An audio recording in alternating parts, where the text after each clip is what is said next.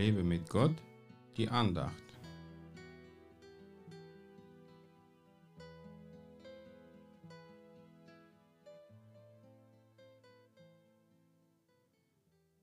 Denn Jesus lehrte sie mit einer Vollmacht, die Gott ihm verliehen hatte, ganz anders als ihre Schriftgelehrten.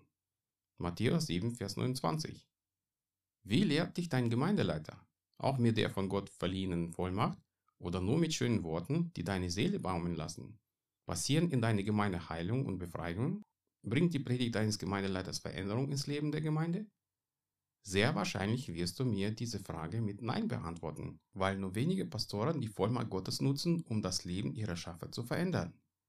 So sind viele Gemeindeleiter einfach zu Unterhaltern geworden, die jeden Sonntag eine Show mit frommen Worten abliefern. Und was sollen wir dagegen tun? An erster Stelle für die Pastoren sollte viel gebetet werden, dass sie die Vollmacht Gottes ergreifen und sie nutzen. Dann sollte auch jeder von uns die Vollmacht Gottes in Anspruch nehmen und nutzen, um Heilung, Befreiung und anderen Segen zu verbreiten. Jesus hat nicht nur Pastoren bevollmächtigt, sein Reich auf der Erde zu bauen, sondern auch jeden einzelnen von uns.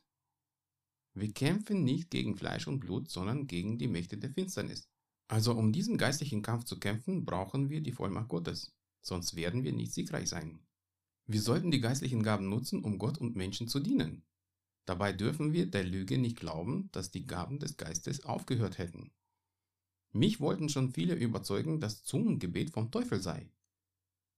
Doch während ich in Zungen auf Englisch betete, übersetzten mir die Leute, dass ich für Gottes Dinge gebetet habe. Das kann der Teufel doch nicht tun. Wenn ich die Vollmacht Gottes nutze, um meine Zeugnisse zu erzählen, dann fließen oft die Tränen, weil der Geist Gottes die Herzen dadurch berührt. Egal was du für Gott tust, tue es mit seiner Vollmacht. Helfen dabei wird dir der Heilige Geist. Sei mutig und nutze seine Gaben so, dass der Segen durch dich weiterfließt. Gott segne dich. Mehr Andachten findest du unter www.lebemitgott.de. Ich freue mich auf deinen Besuch.